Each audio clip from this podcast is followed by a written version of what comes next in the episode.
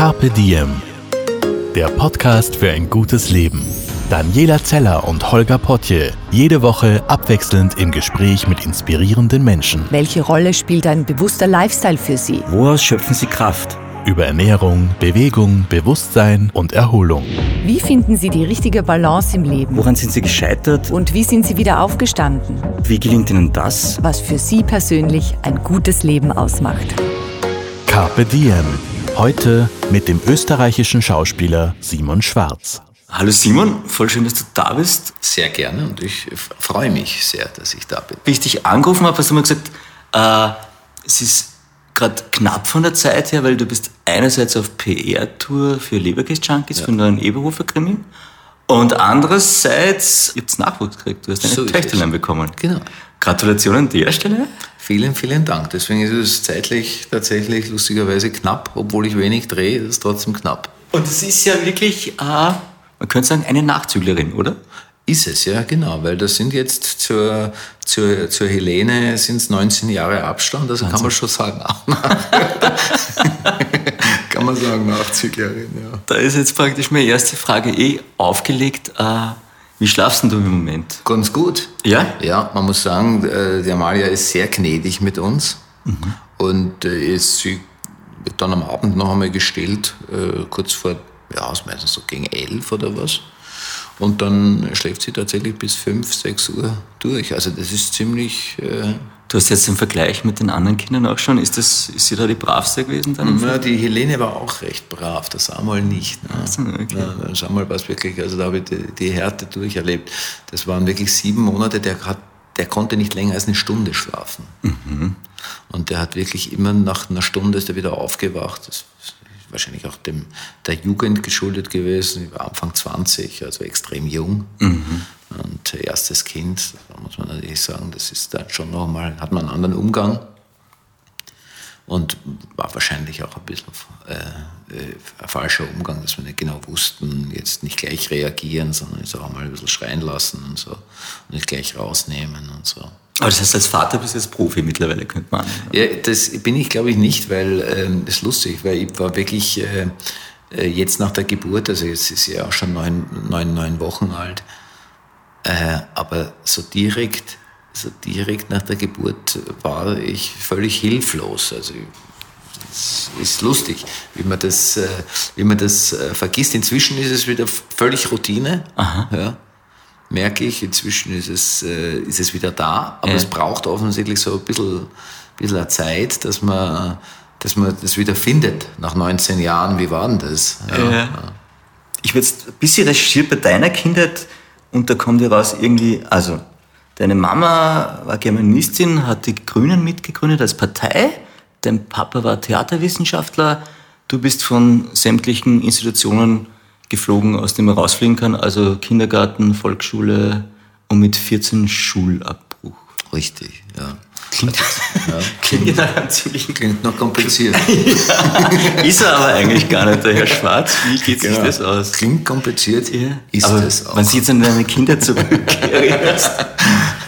naja, also wahrscheinlich im Nachhinein muss man sagen, hat es mir schon was gebracht, wahrscheinlich, aber es stimmt. Also ich habe zwei Kindergärten, vier Volksschulen, das ist schon mal, also wenn man das hochrechnet bis zehn Jahre, bis zum zehnten Lebensjahr, hat man schon einige Wechsel hinter sich. Und das mhm. lag nicht an Umzügen, sondern ich war immer im zweiten Bezirk. in der Leopoldstadt immer. Also insofern, das hat sich, da bin ich erst mit 16 äh, weg aus der Leopoldstadt. Mhm. Aber das, ich, ich, ich war tatsächlich, würde ich sagen, ein Problemkind.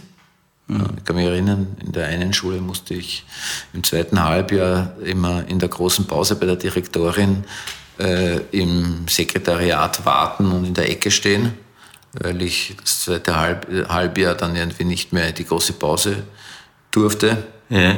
sondern irgendwie das alleine verbringen musste. War autogenes Training machen müssen, war bei Schulpsychologen, also wirklich bei allen. Alles, was man so, was man so durchmacht, würde ich sagen.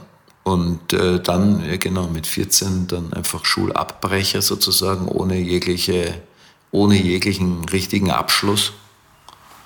Und das war auch nicht so einfach, sondern das war einfach, ich kann mich auch erinnern, meine Eltern haben immer gelitten. Natürlich haben die gelitten, ist eh klar.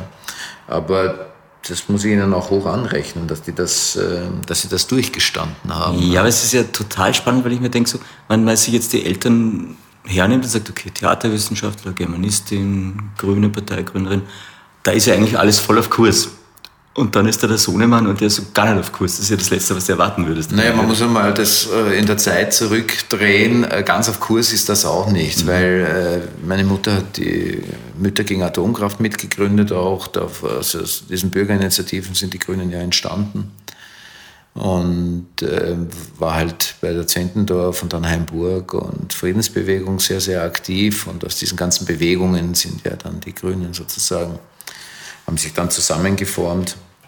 Und das waren viele Bürgerbewegungen, äh, wo auch nicht ganz klar war am Anfang, ob es nicht besser ist, man bleibt außerparlamentarisch, weil man da mehr erreichen kann. Und äh, das gilt wahrscheinlich für die ersten Jahre, ist das wahrscheinlich auch tatsächlich so. Oder fast wenn ich mir das heute anschaue, denke ich mir auch, dass viele außerparlamentarische äh, Bewegungen unter Umständen mehr mhm äh, weiterbringen würden als äh, Parteien, die sehr in ihrem Gefüge festgefahren sind und wo es auch sehr darum geht, wer parteipolitisch jetzt diese Position übernehmen darf. Und das betrifft jede Partei, egal ob, äh, ob, ob, ob rechts, links, Mitte, egal wie weit, das betrifft jede und da ist keine Partei davor gefeit.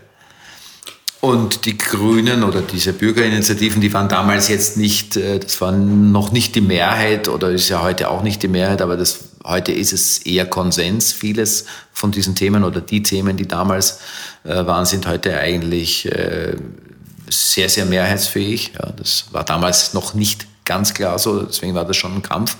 Das heißt, meine Mutter hatte ja schon eine riesen Baustelle auf der mhm. einen Seite und das eine Baustelle, die Zweifellos, das kann ich auch total nachvollziehen, weil für mich ist das auch eine Riesenbaustelle, die Zukunft unserer Kinder. Und wenn ich mir äh, nicht nur die Zukunft unserer Kinder, auch unsere Zukunft, weil das betrifft auch die heute 40, 50-Jährigen, betrifft das sehr stark, was sie in den nächsten 20, 30 Jahren erleben werden. Das wissen wir einfach aus der Wissenschaft, dass das alles zwingend nicht alles auf Wachstum weiter so gehen wird. Das ist alles inzwischen belegt, dass das nicht ewig gehen wird. Also das ist, wir leben da auf Pump und dass das irgendwann äh, endlich ist, muss jedem klar sein. Das ist egal.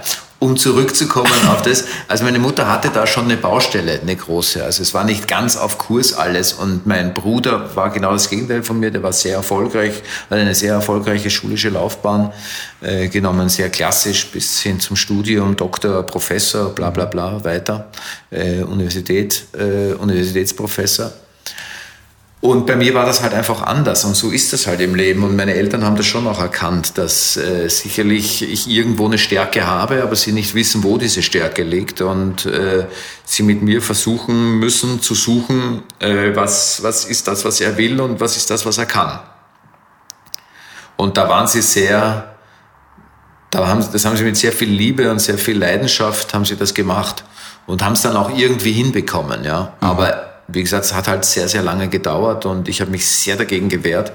War ein ziemliches Problemkind, war ziemlicher Rabauke, nicht wirklich aggressiv, wobei ich oft Schlägereien hatte, das weiß ich. Ich bin dann später nach Ratzgersdorf Mauer in die Schule gefahren, musste immer über den Praterstern fahren. Ich kann mich erinnern, es gab oft äh, Böbeleien am Praterstern, wo einer hergekommen ist, ähm, irgendwie mit, dem, mit der Stirn auf, auf das Nasenbein schlagen wollte und sowas. Also es war schon, war schon, war schon ein rauer Ton, hatte mich aber nicht, war für mich nie ein Problem. Mhm war für mich nie ein Problem. Das heißt, du hast relativ früh gelernt, dich durchzusetzen? Ja, eigentlich schon, ja. Und ich hatte auch nicht ein Problem damit und äh, hatte auch meinen Spaß dabei, mhm. muss man ehrlicherweise sagen. Also ich habe nicht das Gefühl, dass, äh, dass wir irgendwie, dass ich da irgendwie gemobbt oder als Opfer durchgegangen bin, überhaupt nicht. Sondern ich glaube, es war, ich war auch nicht wirklich ein Täter, aber ich bin gut durchgekommen. Mhm. War aber immer sehr sportlich und für mein Alter immer eher kräftig. Also insofern deswegen auch nicht. Und schnell war ich vor allem immer. Schnell. Reaktion schnell und schnell. Also insofern, das war ein Vorteil. Aber Warum es nicht funktioniert hat, ich weiß es nicht. Heute wäre ich auf jeden Fall ADHS, würde ich sagen, aber das war sicher nicht alleine, sondern es gab sicher mehrere Sachen. Aber ich erinnere mich, ich konnte nicht, ich konnte den Sachen nicht folgen, weil es, es flog ein Vogel draußen vorbei, ich musste den Vogel anschauen und musste schauen, was passiert. Die Bäume haben sich bewegt im Wind, ich musste die Bäume sehen, da hat die Lehrerin wieder irgendwas gesagt. Also ich war einfach wahnsinnig abgelenkt von allen Eindrücken, die um mich herum passieren. Ja. Und äh, habe auch, glaube ich, ein großes Interesse an allem gehabt. Also es hat auch meine Mutter gesagt, ich war wahnsinnig, ich war schon sozial, obwohl ich sozial offensichtlich nicht eingliederungsfähig war in diesem System. Mhm. Aber sie meinte, ich war immer sehr sozial. Also wenn ich gesehen habe, dass, äh, dass man auf einen Schwächeren losgeht, bin ich losgezogen und das war von Anfang an. Das war am Spielplatz schon so. Mhm. Äh, wenn ich gesehen habe, dass da ein kleinerer von größerem verprügelt wird, ich bin losgezogen und bin auf die losgegangen und habe den rausgezogen. Ja. Wenn ich das der Meinung war, das ist nicht fair, dann bin ich da durchgegangen bis, das war mir wurscht, fertig. wo, wo, ging's nicht. wo kommt das her bei dir? Ich weiß es nicht, ich weiß es nicht. Ich habe aber immer noch, glaube ich, einen ziemlichen Gerechtigkeitssinn. Ja. ja? Und mich macht immer noch, mich macht immer noch Arroganz. Arroganz und Überheblichkeit macht mich immer noch wahnsinnig wütend. Und Arroganz, Überheblichkeit mit Dummheit, das macht mich richtig aggressiv, muss ich echt sagen, ja. Also ich äh, bin da, ist meine Toleranzschwelle tatsächlich immer noch sehr niedrig, ja. Ja. Da kommt wieder dieses, dieses kindliche, dieses, mein kindlicher Gerechtigkeitssinn durch. Ich wollte jetzt gerade sagen, du hast ja das Brennen bewahrt irgendwie. Also das ja, das schon da, ja. Das ist da wirklich... Was, was mir jetzt, jetzt noch eingefallen ist von dem Brennen her, nämlich auch schon als Kind, du hast viel äh, von deiner Kindheit auch am, am Attersee verbracht, stimmt ja. das? Und zwar fischend, oder wie? Naja, wir hatten da den Opa Grubinger, das war kein Opa von mir, aber wir haben da gewohnt.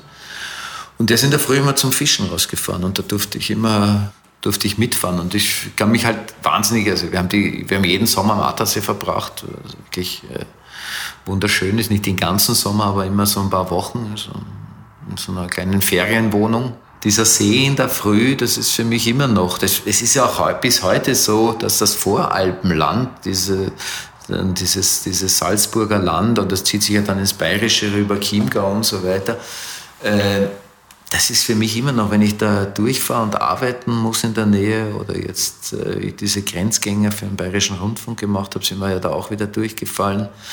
Und wenn ich da, wenn ich da bin, ich, äh, da waren wir am Wagener See mit einem Fischer draußen.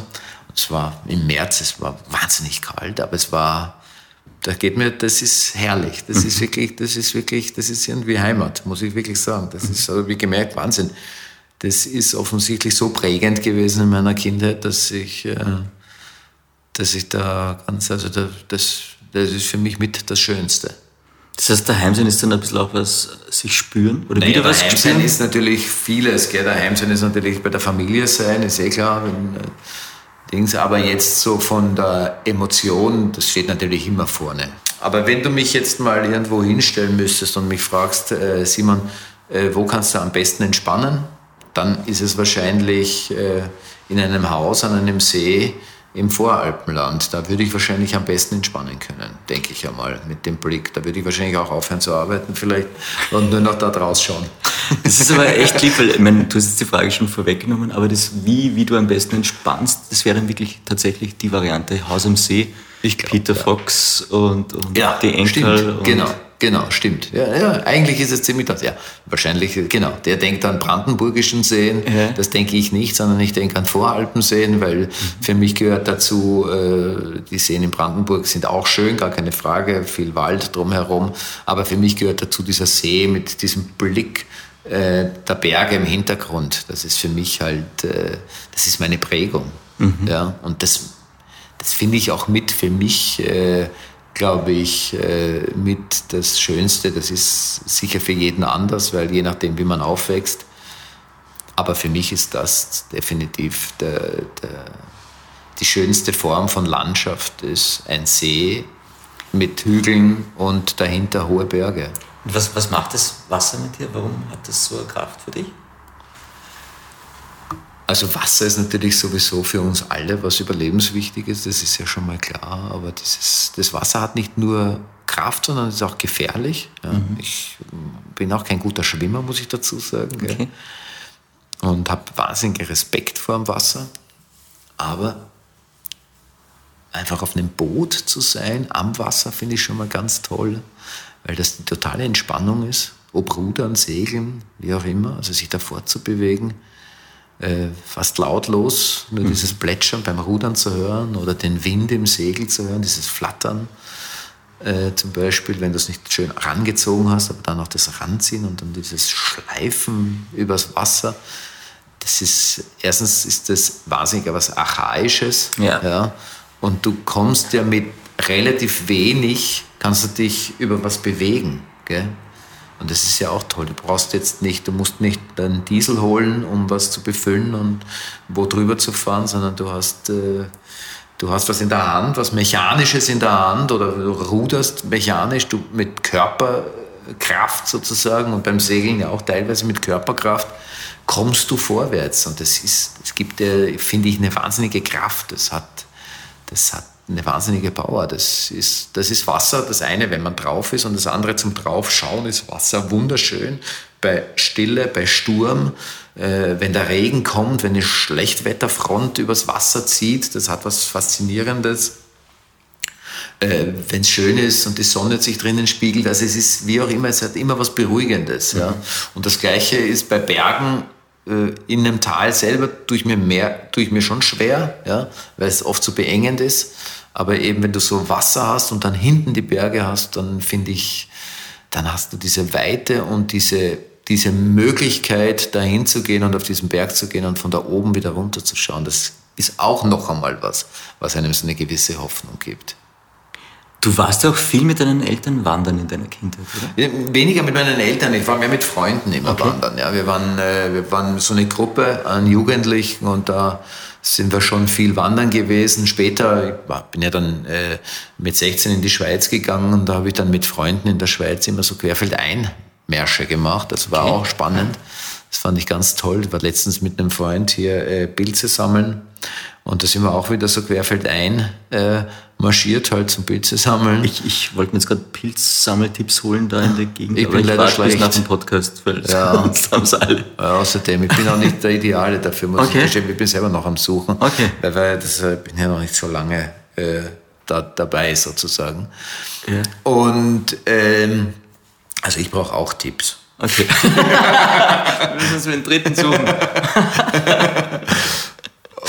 Äh, aber es hat mich eben daran erinnert ein bisschen an diese Dinge. Und das Wandern, ja, Wandern, Bergsteigen, alles. Querbeet, ja. Klettern auch. Ja. Das ist aber nicht mehr. Also kein Klettern mehr jetzt. Das mache ich nicht mehr. Carpe Diem. Was macht denn für dich ein gutes Leben aus? Glücklich sein. Aber dann kann man auch Glück fragen. Aber ja. genau eben, was macht, äh, wann, wann ist man glücklich? Also ich bin zum Beispiel kein, äh, also das das kann ich, ich, ich mache, ich fange jetzt im Ausschlussverfahren an. Also was ist, ich glaube, es braucht tatsächlich auch Geld dazu, mhm. um wirklich glücklich zu sein. Das glaube ich wirklich, weil dazu, dazu äh, habe ich äh, zu oft finanzielle Schwierigkeiten gehabt in meinem Leben, äh, dass ich sagen würde, äh, nur Liebe alleine macht glücklich. Also du hast einfach ganz viel.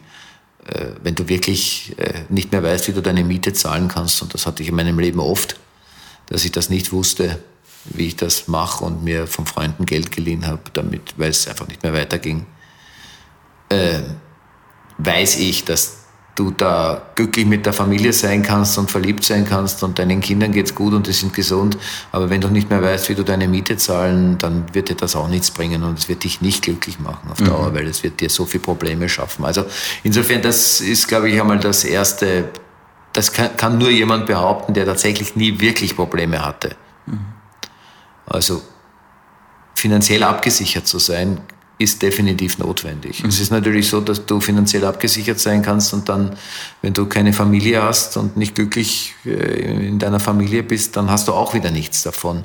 Also insofern ist es, finde ich, relativ simpel. Du müsstest finanziell abgesichert sein und wissen, dass du, dass du dass du deine Kinder ernähren kannst und dass du dafür sorgen kannst, dass deine Kinder äh, eine Ausbildung bekommen, eine gute und ein Dach über dem Kopf haben. Das macht sicherlich einen großen, großen Grundstock fürs Glücklichsein aus. Und dann brauchst du natürlich einen Lebenspartner, äh, mit dem du durch dick und dünn gehen kannst. Das sind, glaube ich, für mich so die, die wichtigsten Dinge, um ein erfülltes, glückliches Leben zu haben. Und wenn man dann am Ende des Lebens auf was zurückblicken kann, dass man sagen kann, okay, man hat was erreicht in seinem Leben, man hat was geschaffen, äh, was Leute glücklich gemacht hat, was Leute zufriedengestellt hat, dann ähm, darf man am Ende des Lebens äh, irgendwie sein Resümee zählen und sagen, okay, gut, ich habe ich habe meinen Teil auf dieser Welt äh, positiv hinterlassen sozusagen. Das sollte man schon. Aber das sind mehr, das sind wiederum mehr Vorsätze und finde ich, hat es nicht zwingend damit was zu tun, äh, um, um glücklich zu sein. Für mich sind jetzt zwei Punkte noch offen. Das eine ist, äh, Simon Schwarz sagt, äh, glücklich sein kann man allein nicht wirklich. Da braucht es dann jemanden anderen oder Familie dazu. Habe Für mich. korrekt? Für dich? Ja, ja. Also du Für könntest mich. einsam allein. Ich würde nicht einsam allein sein wollen, nein. Da kannst du schwer mit dir dann auch. Ich habe jetzt schon drei Kinder ja. und äh, das würde ich nicht zurückschrauben wollen, auf keinen Fall. Ja. ja. Und äh, ich wollte immer fünf Kinder haben. Du wolltest also immer fünf Kinder? Ich wollte immer fünf Kinder haben eigentlich. Also Warum ich, eigentlich? Ich kann dir das nicht sagen, okay. aber ich bin definitiv offensichtlich, äh, äh, ist in meiner Vorstellung eine große Familie was Schönes. Ja. ja, das wir wieder bei dem Sozialen am Anfang. Für mich ist, ich bin ein, ein, ein, ein Teammensch, ich bin ein, ein, ich lebe in einem Rudel und gehe nicht alleine auf die Jagd sozusagen. Ja. Ja, das ist wahrscheinlich bei mir archaisch so vorgegeben. Offensichtlich. In, ja, meiner, ja. in meiner persönlichen DNA das ist ja für jeden anders, ja. wie es in der Tierwelt auch ist. Es gibt ja welche, der Bär, der alleine loszieht, ja. Aber das schaffe ich nicht. Spannend. Okay. Ja, also insofern, äh, man kann sicherlich alleine auch glücklich sein, aber ich nicht. Mhm. Ja.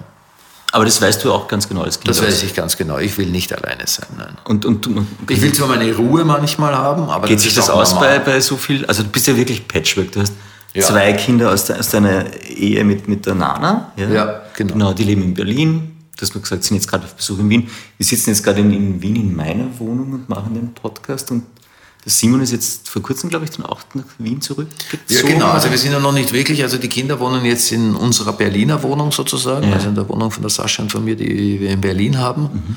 Da wohnen die Kinder jetzt, also die älteren Kinder sozusagen und äh, und jetzt sind wir in Wien quasi, wir sind dabei, wir wohnen jetzt noch in so einer Einzimmerwohnung in Wien zu dritt. Das ist aber zu eng natürlich auf Dauer und das suchen wir jetzt. Äh, und, und jetzt orientieren wir uns mehr nach Wien wahrscheinlich, weil die Amalia wird in Wien vermutlich aufwachsen und das ist der Plan. Ich meine, man kann ja eh nie. Äh, in meinem Leben ging es schon so oft nach links und nach rechts ja. und äh, äh, plötzlich nach unten, nach oben und äh, überall hin. Also insofern man kann es eh nie hundertprozentig sagen, wie es ist.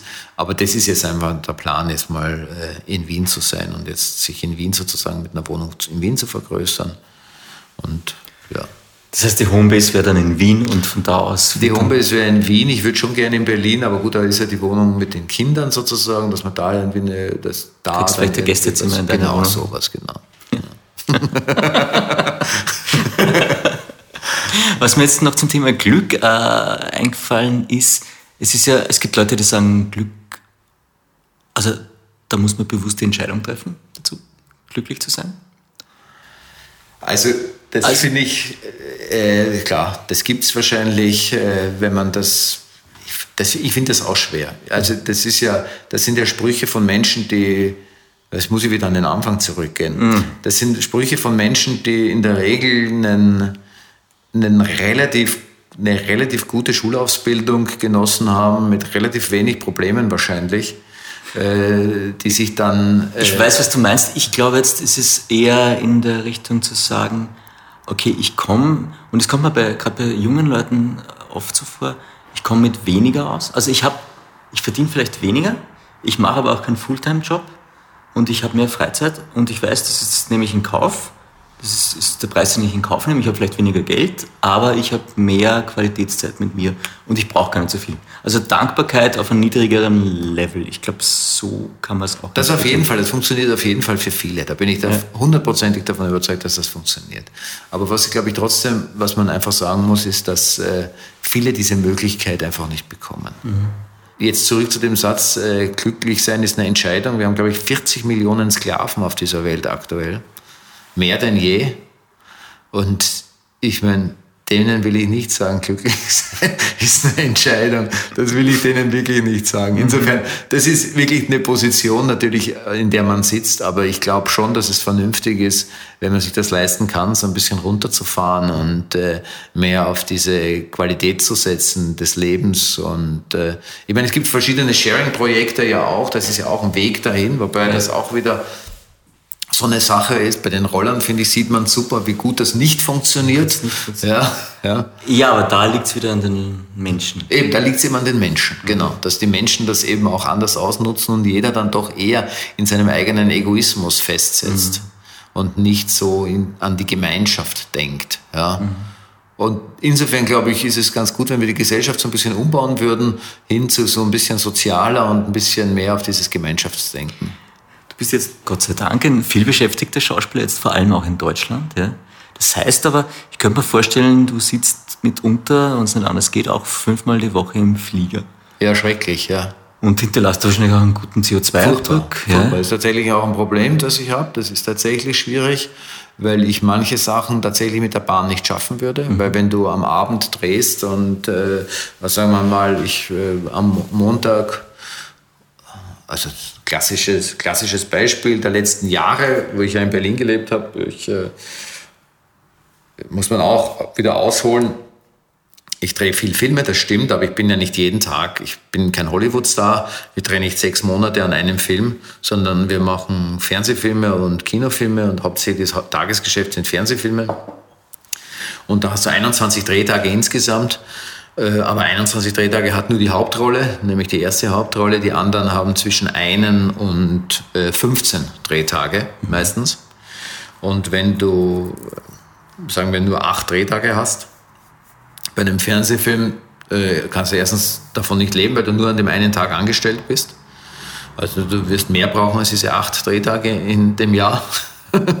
und das heißt, du wirst andere Filme auch annehmen müssen. Und so kommt es auch zustande, warum ich so viele Sachen mache. Ich drehe mhm. einfach viele Filme und viele Filme laufen dann parallel. Das heißt, es kann sein, dass ich drei Filme parallel mache oder zwei Filme parallel mache und äh, schon in Vorbereitung Leseproben für den dritten oder für den vierten Film bin und Kostümproben.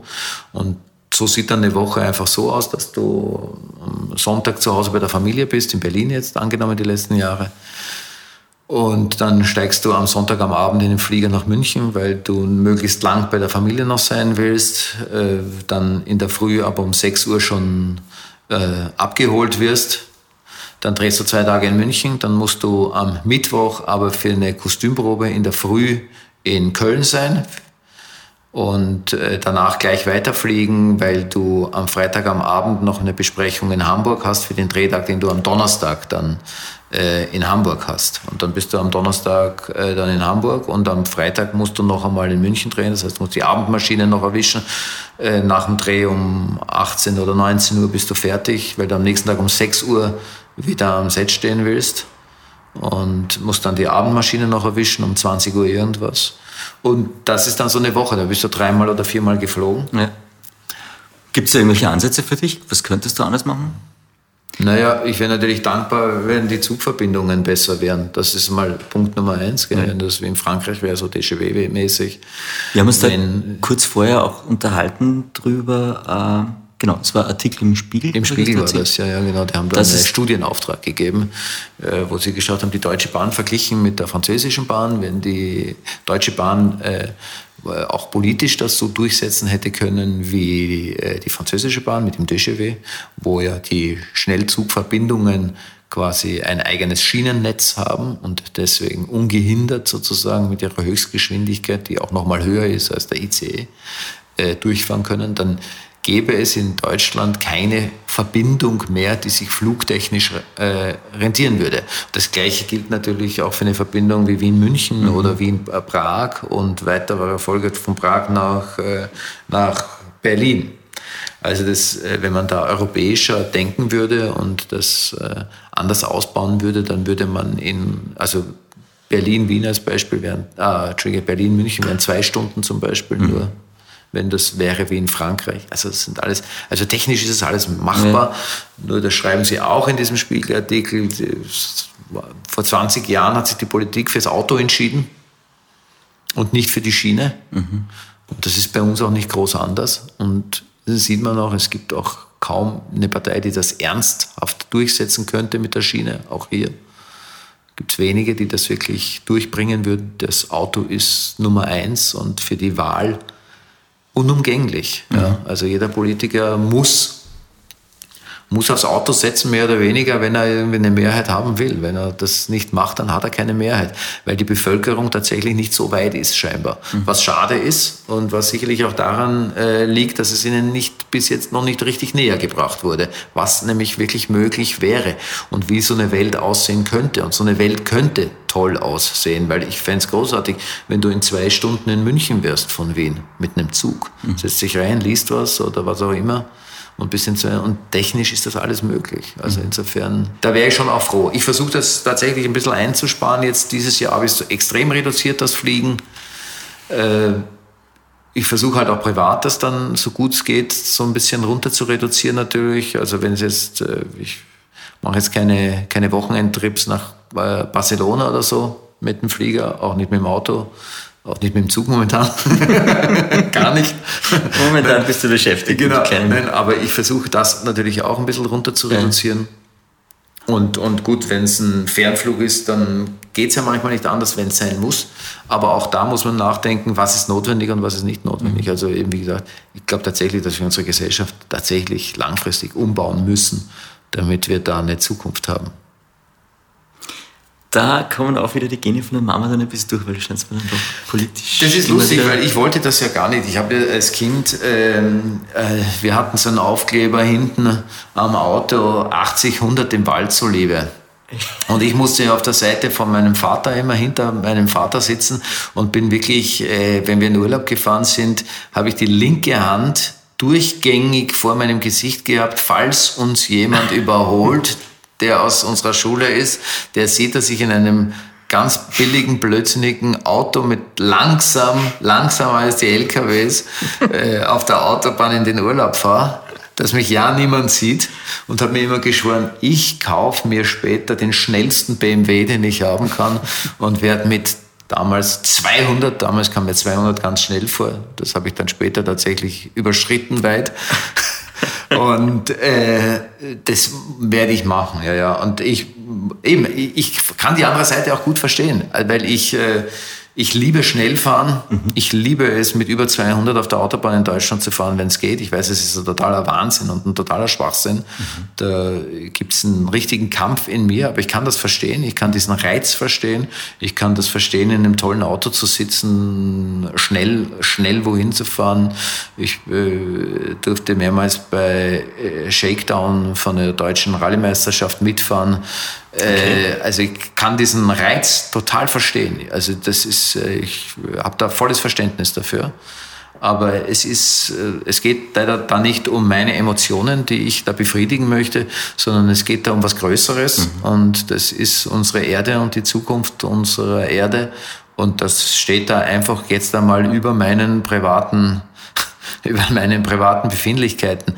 Und deswegen versuche ich das so gut wie möglich runterzufahren. Und ab und zu brennt es mit mir auch durch und ich fahre zu schnell. Dass, äh, ich bin ja auch kein Heiliger. Ich bin ja weit davon entfernt, ein Heiliger zu sein. In meiner ganzen Biografie kommt heilig selten vor. Hätte ja. ich jetzt auch nicht gefunden. Ne? Ja, eben. Ja. Was aber in deiner Biografie vorkommt, ist einerseits, also in, in Deutschland bist du vor allem durch die Franz Eberhofer Krimis von Ritter Falk be bekannt. Ja. Nämlich mit Ob er das hauptsächlich auf Bayern reduziert ist, muss man dazu sagen, das teilt sich dann wieder. Ja, stimmt, aber in Österreich läuft es auch im Kino und ich glaube, es ist im Rest von, von Deutschland auch im Kino. Inzwischen läuft es also am Anfang nicht, aber inzwischen läuft es in, Bundes, bundesweit ja. in Deutschland, ja. Und äh, inzwischen ist es auch, aber gut, das sind jetzt äh, was, sechs Teile im Kino mhm. gewesen. Das ist schon beachtlich. Dann kommt das auch mal in der restlichen Republik an. Ja. In Österreich läuft das wahnsinnig gut, aber genau. lustigerweise da mehr in, in den, am Land als in der Stadt. Für Wien ist ja dann die Wolf-Haser-Filmungen. Genau, Brenner, dann, Brennergeschichten. Genau, dann ist dann sowas. Und Norddeutschland sind es aber auch äh, eher andere Filme noch. Ja. Vorstadtweiber war wahrscheinlich in Deutschland auch zu sehen. Da hattest du auch eine erste Staffel, eine schöne. Ja, ja. Vollstadtwerber ist lustig, weil Vollstadtwerber ist immer noch, ich verstehe das gar nicht, weil das ist ja sechs Jahre her, dass ich das gedreht habe. Ja. Und äh, Ich werde immer noch auf Vorstadtweiber angesprochen. Das ist wirklich erstaunlich, ja. Du hast einen prägenden Eindruck hinterlassen. Offensichtlich, ja. Dabei war ich, glaube ich, nur sechs Folgen dabei. Ja, das stimmt. Dann hast du wirklich einen prägenden Eindruck hinterlassen. Genau, und Braunschlag natürlich. Jetzt gerade was den Schauspielberuf angeht, fällt es dir schneller auf, wenn andere Leute schauspielen, wenn etwa jemand lügt? Ist man da als Schauspieler, hat man da einen Vorteil? Glaube ich nicht. Aber du beobachtest Leute wahnsinnig gern. Ich beobachte Leute wahnsinnig gern, das ist tatsächlich so. Also das ist auch mein Job, mhm. dass ich Leute einfach anstarre, oft, und äh, dann einfach ewig hinschaue. Das habe ich aber, glaube ich, tatsächlich immer schon gemacht, dass ich mhm. Leute angestarrt habe. Äh, weil ich es auch faszinierend finde. Also für mich ist, ist jeder tatsächlich faszinierend, jeder ja. Mensch, egal wie er ist. Das ist. Zunächst einmal ist jeder interessant für mich. Äh, klar, im Gespräch sind dann manche weniger interessant und manche mehr interessant, aber das ist ja was Persönliches dann. Aber ich glaube nicht, dass ich feststellen kann, ob einer lügt oder nicht lügt. Das glaube ich, äh, das hat damit, glaube ich, gar nichts zu tun. Da hat man keinen Vorteil. Nein, weil ich ja auch, äh, Schauspielerei ist ja nicht Lüge. Oder sollte es eigentlich nicht sein, ja. Stimmt, Sondern im Kern, sollte, im Kern sollte es ja anders funktionieren. Ja. Im Kern sollte es ja so funktionieren, dass du, oder sagen wir mal so, ich mache so, ich überlege mir immer, wenn ich eine Figur spiele, äh, wie würde ich als Simon Schwarz äh, da reagieren, was, oder, oder das nicht, nicht, nicht ich als Simon Schwarz reagieren, sondern ich versuche halt diese Figur, äh, ich versuche halt diese Figur, diese Biografie von dieser Figur zu verstehen, mhm. Um mich dann äh, als, wie als Anwalt dieser Figur, also ich finde, das, was, wenn der der Meinung ist, das ist richtig, was er macht, die Figur, dann versuche ich, was parallel bei mir zu finden, was ich gut finde, auch wenn das 180 Grad entfernt ist. Aber mit der gleichen Emotionalität und mit der gleichen Begeisterung vertrete ich dann die Meinung dieser, dieser Person. Das ist aber keine Lüge in dem Sinn, ja. ja sondern das ist einfach äh, mehr oder weniger eigentlich ein psychologischer Trick. Um äh, von einer Meinung überzeugt zu sein. Und wir Menschen können das. Und das kann wahrscheinlich jeder. Ja. Weil wir Menschen können so, wir funktionieren halt einfach so. Ja, du kannst dir das im Kopf so bauen. Ertappst du dich manchmal dabei, dass du im realen Leben auch schauspielst?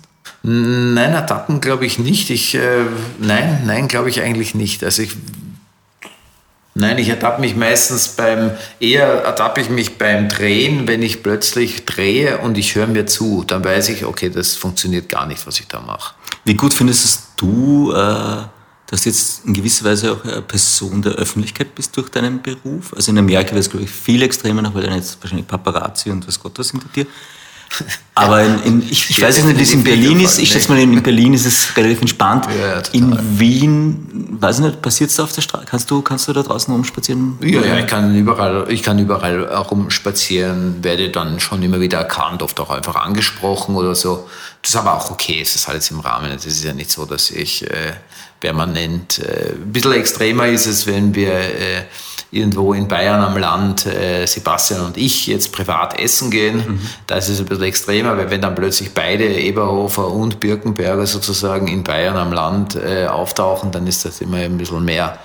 Dann hat das öfter dann mal den Charakter, dass man dass es zwar heißt, wir warten ab, bis sie gegessen haben, aber man merkt natürlich, dass man beim Essen schon vom ganzen Lokal beobachtet wird. Das ist dann oft ein bisschen komisch. Das ist halt auch, das ist halt auch echt ungut, wenn man beim Essen beobachtet wird. Das ist dann ein bisschen komisch und dann geht man raus und dann merkt man, dass der Erste aufsteht und einem nachgeht und dann ist der Bann meistens gebrochen und dann steht man halt nochmal eine halbe Stunde draußen und macht Selfies. Aber das ist in Ordnung, das ist auch okay. Also es ist auch gar nicht schlimm, es tut nicht weh, gar nichts. Und, äh, aber hier in Wien ist es, dass man ab und zu angeredet wird, es ist total nett, es freut mich, wenn die Leute, wenn es den Leuten gefällt. Also ich bin es ist ja ein Teil meines Berufs, ja. Mit wem würdest du ein Selfie machen? Ich würde gar kein Selfie machen. Du würdest gar kein Selfie machen? Es gibt niemanden, mit dem du posieren würdest, wo du dann ein Fan wärst? Ich bin, ich bin schlecht in Selfies machen. Ich habe festgestellt, dass ich äh, dass ich immer extrem deppert ausschaue. ich schaue immer wahnsinnig blöd aus. Aber bist du, bist du Fan von jemandem, weil das Fantum von der einen Seite jetzt wegen, wegen den Eberhofer-Krimis? Nein, ich hatte auch nie wirklich Vorbilder. Ich bin nicht wirklich Fan. Ja. Bin, nein, ich bin kein klassischer Fan. Ich bin, ich bin auch, also ich Wenn Fußballspiel läuft, bin ich Fan von einer Mannschaft, ja. Du bist leider Fan von. FC Bayern. Simon ist Fan von FC Bayern München. Manchmal umstritten ist. Ja, gibt, aber, doch, gibt doch FC Bayern. Nein, das sind großartig, ja. aber da bist Ja, du Fan ja. von. Da wärst du dann auch so. Ja, da würdest du dich auch ins Fan Stadion von- setzen und. Ja, ja, ich war letztens, war ich zum Beispiel äh, im Audi Cup, war ich auch im Stadion. Äh, ja gut, es waren zwar noch die Vorbereitungsspiele, aber es ist schön, wenn man dann Real Madrid und, und also wenn man da die alles sieht und Tottenham und so weiter. Also es ist, äh, ist ja cool. Also es ist ja, ist ja echt. Aber keine Frage, ja, es geht ums Fußballspiel und ich äh, bin auch, äh, also ich sehe das auch alles. Ich bin auch kein Fan, weil ich ja vieles auch äh, dann nicht, und ich kann nicht alles hundertprozentig unterschreiben. Um Fan zu sein, musst du ja eine Person hundertprozentig gehörig sein, mehr oder weniger. Ja. Und das kann ich nicht. Ja. Sondern mir ist schon klar, dass jeder seine Fehler macht und das, und insofern, ich bin, ich bin eher Fan von einzelnen Ideen. Vielleicht ist es so. Ich bin Fan von, von manchen Ideen. Ich bin zum Beispiel kein Fan, ja, kann ich sagen, von diesem Konzept, äh, wahnsinnig viel Kaufhäuser auf der Marilferstraße hinzustellen, wo man für 15 Euro Kleider kaufen kann. Da bin ich zum Beispiel eindeutig kein Fan von diesem Konzept. Ich finde dieses Konzept ganz katastrophal. Welches Konzept sollten wir stattdessen anwenden? Ich glaube, ein Konzept, dass man, wo ich bin ein Fan von Konzepten, die eine Regionalität beinhalten. Da bin ich ein echter Fan. Das heißt nachhaltig. Nachhaltigkeit, aber auch äh, Nachhaltigkeit hat ja oft so einen, Einen ist- Beigeschmack, Hat ja. ja oft so einen Beigeschmack, genau. Und viele finden Nachhaltigkeit, äh, also vor allem im rechten Spektrum finden viele Nachhaltigkeit oder in der Mitte, ja, Mitte bis rechts, finden viele Nachhaltigkeit ganz katastrophal. Das macht unsere Wirtschaft kaputt. Und das stimmt ja überhaupt nicht. Ja. Deswegen würde ich jetzt einmal nicht immer nur Nachhaltigkeit sagen, sondern ich bin ein Fan von Regionalität und von, von vernünftigen, fairen Handel. Und das ist ganz was anderes. Das hat was mit Nachhaltigkeit zu tun. Das ist auch nachhaltig, ja. Aber in erster Linie ist es einmal eigentlich ein ziemlich, ziemlich klarer, souveräner Ansatz, äh, den auch jeder Mensch eigentlich verstehen könnte. Dass es vernünftiger ist, sein Fleisch aus Österreich zu beziehen, als das Fleisch durch halb Europa zu karren oder äh, aus Argentinien zu holen. Das ist schon mal relativ klar, dass das eigentlich für uns vernünftiger ist, aus Österreich zu beziehen, für die Deutschen aus Deutschland, für die Rumänen aus Rumänien. Also das ist relativ klar. Dass es einen Welthandel geben muss, ist auch völlig klar. Aber der sollte auch vernünftig passieren. Und eben da ist das wieder und nachhaltig passieren. Und es ist nicht notwendig, alles runter zu reduzieren wie wahnsinnig und alles zu bestellen auf Amazon oder so. Also es ist ja auch ganz einfach. Auch das ist relativ leicht zu verstehen, wenn du dir ein, ein ganz simpel ein Dorf vorstellst, äh, wo ein Buchhändler ist, dann ist es sicher schöner, zum Beispiel zu dem Buchhändler zu gehen oder zu dem Elektroladen zu gehen oder zu dem Bäcker zu gehen oder so, bleiben wir jetzt einmal bei Nicht-Lebensmitteln, zu dem Buchhändler, zu dem Bäcker, äh, zu dem Buchhändler, zu dem Elektroladen, zum Fahrradladen oder wo, zum Landwirtschaftsbauer, was auch immer, dahin zu gehen und das dort zu kaufen, als das über Amazon zu bestellen und beim billigsten auf der ganzen Welt über die Welt äh, irgendwie quer durch die Welt liefern zu lassen. Das ist für, müsste für jeden verständlich sein. Und das gilt für die gesamte Welt. Ist das eine Ausrede, wenn ich jetzt weniger Geld habe? Wäre das für dich eine Ausrede, die gültig ist? Nein, das ist keine Ausrede, weil wenn du das ausrechnest, ist das nicht günstiger. Ich erinnere mich an, ich bin ja früh nach Deutschland gegangen dann, ich war ja dann in der Schweiz vorher und ähm, meine Ex-Frau hatte Familie in den ehemaligen äh, Ostländern, also in, äh, in Ostdeutschland und wir waren viel äh, in, an der Ostsee oben und ich habe in diesen Dörfern immer beobachtet, da gab es immer einen Metzger, einen Bäcker, einen kleinen Gemüseladen. Am Anfang der Zeit gab es das alles. Und es gab eine ganz gut funktionierende Infrastruktur. Äh, die hatten nicht so viel, aber die hatten nach der Wende dann doch ganz, äh, ist es immer mehr und mehr geworden. Also die hatten, man konnte dort ganz normal einkaufen. Und äh, Jahr für Jahr kamen in jedes Dorf kam ein neuer Lidl oder Aldi oder ein anderer Discounter. Und der wurde immer auf die grüne Wiese direkt vors Land gesetzt. Und es waren immer alle, weil ich habe das mitbekommen, ich hatte viel Kontakt mit der Bevölkerung und die waren alle ganz stolz, jetzt kommt es, jetzt haben wir das da, jetzt ist das großartig und jetzt wird's super. Es hatte zur Folge, dass all diese kleinen Läden zugemacht haben und dass es nur noch diese Discounter gab.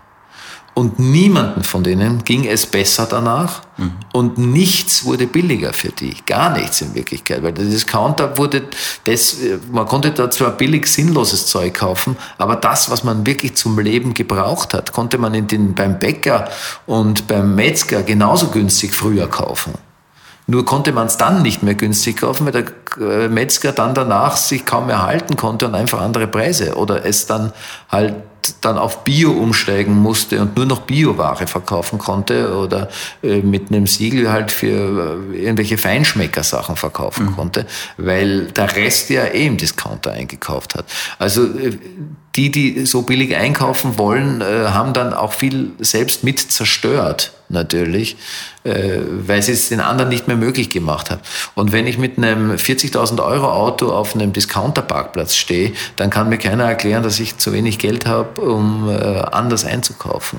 Das ist aber genau das, was du gleichzeitig sagst. Du sagst, man könnte eigentlich anders einkaufen und es ist eigentlich meine persönliche Entscheidung als Konsument, wie ich konsumiere und damit auch die Welt bisschen Ein bisschen schon, könnt? ein bisschen schon, glaube ich schon. Klar, kannst du, natürlich. Wir können als Gesellschaft am meisten bewegen. Wir können mehr bewegen als die Politik. Mhm. Die Politik ist durchaus gebunden teilweise an, an Lobbyisten und an, an Konzerne, denen sie natürlich auch Verpflichtungen haben. Denn äh, wenn ja, aber es ist so spannend, weil eigentlich müsste die Politik an, an die Leute gekoppelt sein, weil die ja uns vertreten sollten. Ja, sollte so sein. Aber wenn du dir überlegst, ich kenne in der Politik keinen Politiker mehr seit Bruno Kreisky, der irgendwie ein Visionär war. Mhm. Fällt mir jetzt in Österreich keiner mehr ein. In Deutschland ist es auch schon länger her, aber gab es auch ein paar. Aber es ist auch schon. Eigentlich sind es hauptsächlich, äh, also wenn ich mir Sebastian Kurz anschaue, ist ein sehr junger Mann, der sehr wenig Lebenserfahrung hat. Ich kenne ihn nicht persönlich, vielleicht mag er sehr nett sein, das kann ich nicht. Ich kann nichts persönlich zu ihm sagen, weil ich ihn nie kennengelernt habe. Ähm, aber jetzt dann mal per se kann ich, das kann ich, das muss ich ihm jetzt einfach mal unterstellen. Er ist relativ jung und hat wahrscheinlich verhältnismäßig wenig Lebenserfahrung. Das heißt, er muss sehr, sehr von Informationen von seinen Beratern abhängig sein. Und seine Berater äh, geben ihm natürlich wahrscheinlich das, was, äh, was für die Partei und was für seine Karriere am idealsten ist. Und das wird hauptsächlich bemessen an Statistiken und an Meinungsumfragen aber das könnte jetzt einmal einem Politiker per se völlig egal sein, wenn es ihm wurscht wäre, ob er gewählt wird oder nicht gewählt wird. Weil dann könnte er einfach mal seine Vision durchsetzen. Mhm. Das kann aber keiner in der äh, Politik, weil er sonst weg ist. Und in vier, fünf Jahren kannst du auch nicht so viel verändern. Insofern ist es, glaube ich, tatsächlich, und da sind wir wieder am Anfang bei diesen Bürgerbewegungen, dass Bürgerbewegungen äh, nicht gebunden sind an irgendwelche Wahlergebnisse und deswegen unter Umständen mehr bewegen können, weil sie gesellschaftspolitisch mehr bewegen können. Und äh, deswegen glaube ich auch, wenn wir die Gesellschaft ein bisschen umbauen versuchen, äh, dass wir da wahrscheinlich mehr bewegen können als mit den Politikern, weil die müssen ja dann mehr oder weniger nachziehen. Umbauen versuchen, da sind wir jetzt beim Thema Bewegung. ich glaube, das war das Stichwort. Wie schaut's? Du, du hast nämlich gemeinsam äh, mit, äh, mit deinem Kollegen aus den Eberhofer-Krimis, mit Sebastian Betzel, ja. äh, machst du Betzel und Schwarz, die Grenzgänger, eine Serie für Bayern. Ja. Und zwar, ihr habt wie viele Episoden habt ihr gemacht? Vier Episoden? Nach Vier Episoden, genau. Also das war, genau. Vier genau. Windrichtungen? Also Norden, Osten, Süden, Westen. Und äh, da ging es um die Grenzregion Bayern. Die Aufgabe war, den Unterschied zwischen den Grenzregionen zu finden und zwischen den einzelnen Ländern. Äh, sind die Leute auf der anderen Seite der bayerischen Grenze anders als die Leute in Bayern? Mhm. Das war die Aufgabe. Festgestellt haben wir natürlich nicht, das wussten wir vorher auch schon. In Grenzregionen sind die Leute ja. meistens sehr ähnlich. Ja. Der Unterschied ist eher zwischen Nord und Süd und äh, Ost und West. Das liegt aber immer eher an der Region, in der sie wohnen. Da ist natürlich klar, ist in Aschaffenburg äh, sind die Leute anders als in Oberbayern. Das war das eine, das war aber einmalig und wir machen jetzt was anderes. Also wir bleiben da, wir werden aber keine Grenzgänger sein, sondern jetzt entwickeln wir es gerade. Weitere vier Folgen wieder für den Bayerischen Rundfunk, die wir nächstes Jahr drehen. Und da wird es ein bisschen mehr, da sind wir schon wieder beim Thema, es ist furchtbar, offensichtlich ist es ein Thema in meinem Leben, da wird es um mehr wahrscheinlich um Nachhaltigkeit und Inklusion und sowas gehen. Also es wird ein bisschen politischer. Okay. Und auch ein bisschen aktiver von unserer Seite. Also wir machen uns noch ein bisschen mehr zum Deppen. Wie, wie, wie sehr gehst du dich denn an, wenn es ums Thema äh, Bewegung geht? Bist du jemand, der sich viel bewegt und, und was machst du dann? Wie, Du meinst jetzt sportlich? Ich meine jetzt sportlich, genau. Ja. Die letzten zwei Jahre mache ich ja wieder deutlich mehr Sport. Mhm. Ich habe auch tatsächlich immer in den Hotelzimmern was mit, um Sport zu machen. Was machst du dann? Ich habe diese Die Therabänder? Genau. Und Therabänder und TRX-Bänder, also beides habe ich mit und kann das tatsächlich dann im Hotelzimmer auch so meine Übungen jeden Tag machen.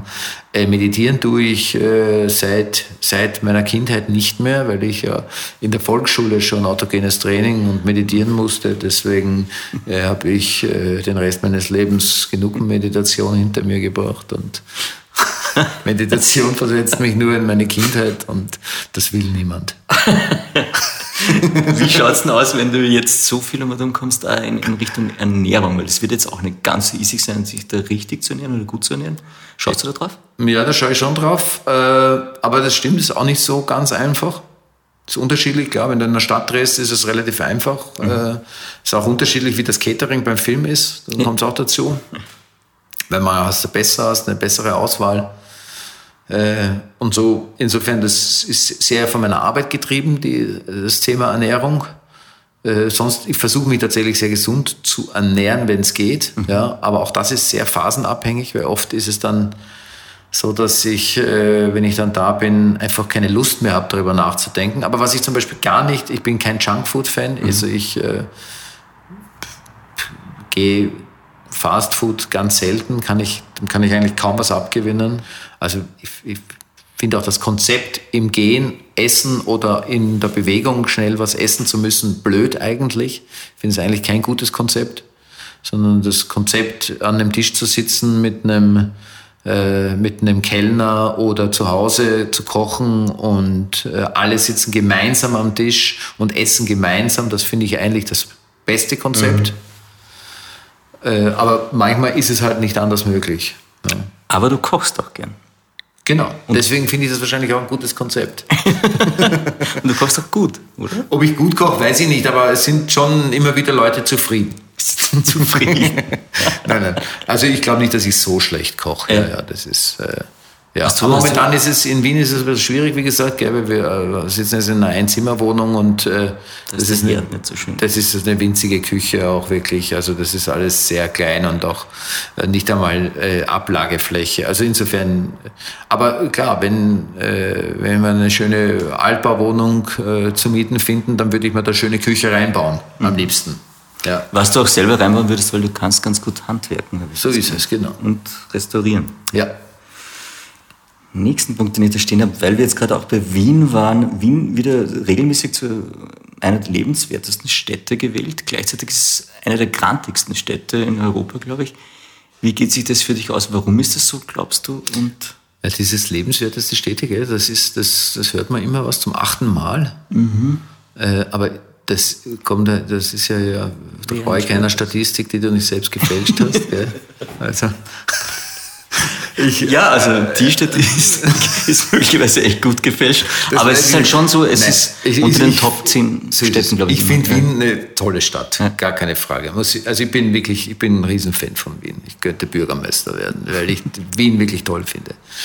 Und ich habe ja die meiste Zeit meines Lebens äh, nicht in Wien verbracht, Mhm. muss man dazu sagen, bis jetzt. Ja. Also jetzt wird sich dann am Ende des Lebens vielleicht ändern, wenn man einen schönen Platz zum Wohnen in Wien findet. Aber die lebenswerteste Stadt, muss man dazu sagen, das ist, glaube ich, wird das, das ist ja eine Befragung, die unter Managern stattfindet, oder? Ich glaube, es gibt da verschiedene äh, und es gibt auch welche, wo einfach so die Lebensqualität gemessen wird, sprich, was gebe ich aus für das, das und das, wie teuer sind die Mieten, da, da, da, da, da, da, politische Lage, Sicherheit und das alles zusammengerechnet, dann kommst du auf Dann kommt man auf Faktor, das. Genau, Ich finde es wahnsinnig schön, aber ich glaube, man kann noch viel tun. ja. Ja. Und äh, Und das, das Grantigsein, mit dem kannst du umgehen? mit dem Grantigsein kann ich super umgehen. Äh, ich muss auch gestehen, dass Grantigsein gar nicht, finde ich, das Problem von Wien ist. Also ich hab, oder sagen wir mal so, mir begegnet Grantigsein gar nicht so oft. Also ich versuche in Wien auch kaum Auto zu fahren, muss man dazu sagen. Gell? Deswegen bist du natürlich schon einmal lockerer unterwegs, weil das entschleunigt die, die Zeit in Wien. Ich bin aber auch nicht, ich muss aber auch nicht von A nach B große Strecken zur Arbeit in der Früh kommen äh, und mich in den Berufsverkehr hineinquetschen. Ja. Also insofern bin ich einmal, sagen wir mal, diese Indikatoren, wo man grantig sein kann, fallen bei mir schon mal weg, weil ich muss zu diesen Zeiten nicht unterwegs sein. Mhm. Ja. Was mich ein bisschen stört, ist, äh, aber Wien macht das eigentlich eh ganz gut, ist, mir ist Wien, da glaube ich, da müssen Sie noch ordentlich nachziehen, mir ist Wien noch zu wenig grün. Mhm. Also ich finde, äh, ich habe bis jetzt wenig Hinterhöfe gefunden, die wirklich grün sind. Ja. Äh, Wien hat ja diese, glaube ich, äh, Wandsanierungen mit Grün äh, mhm. gesponsert sogar. Die sind aber kaum, da gibt es kaum Nachfrage, weil wenige Hausbesitzer irgendwie sich bereit erklären, ihre Fassaden wirklich zu begrünen. Ähm, da denke ich, da wäre auf jeden Fall noch Handlungsbedarf. Ich meine, ich habe lange in Berlin gelebt oder habe ja noch immer die Wohnung in Berlin, bin ja noch immer nicht richtig umgezogen. Da ist jede Straße eine Allee. Mhm. Das ist eine andere Fläche noch dazu, das muss man dazu sagen. Aber das macht im Sommer wahnsinnig was aus. Mhm. Also und Wien hatte auch, wenn du die alte Stiche von Wien anschaust, hatte viel mehr Grün. Da ist viel weggekommen, da ist viel den Straßen zum Opfer gefallen an Bäumen. Da ist wirklich viel weggerodet worden. Also das, glaube ich, wird unumgänglich sein. Wir hatten letztes Jahr über 700 Hitzetote in ganz Österreich. Mhm. Also das wird auf jeden Fall ein Thema auf Leben und Tod. In den Städten rechnen die Wissenschaftler in Städten wie Wien teilweise bis zu 8 Grad Erwärmung im Sommer, allein auch durch diese Wärmetauscher an Klimaanlagen, die äh, zusehends notwendig sind, weil es kennt man ja, manche Wohnungen sind so heiß, mhm. dass du ohne Klimaanlage im Sommer nicht mehr schlafen kannst. Das ist aber ein Wärmetauscher, da geht einfach heiße mhm. Luft mhm. raus in die Stadt.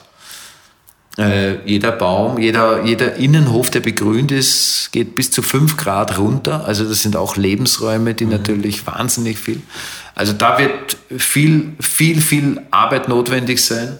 Dann glaube ich, äh, das ist zwar, es gibt zwar wahnsinnig tolle Sozialwohnungen in Wien und äh, tolle Wohnprojekte.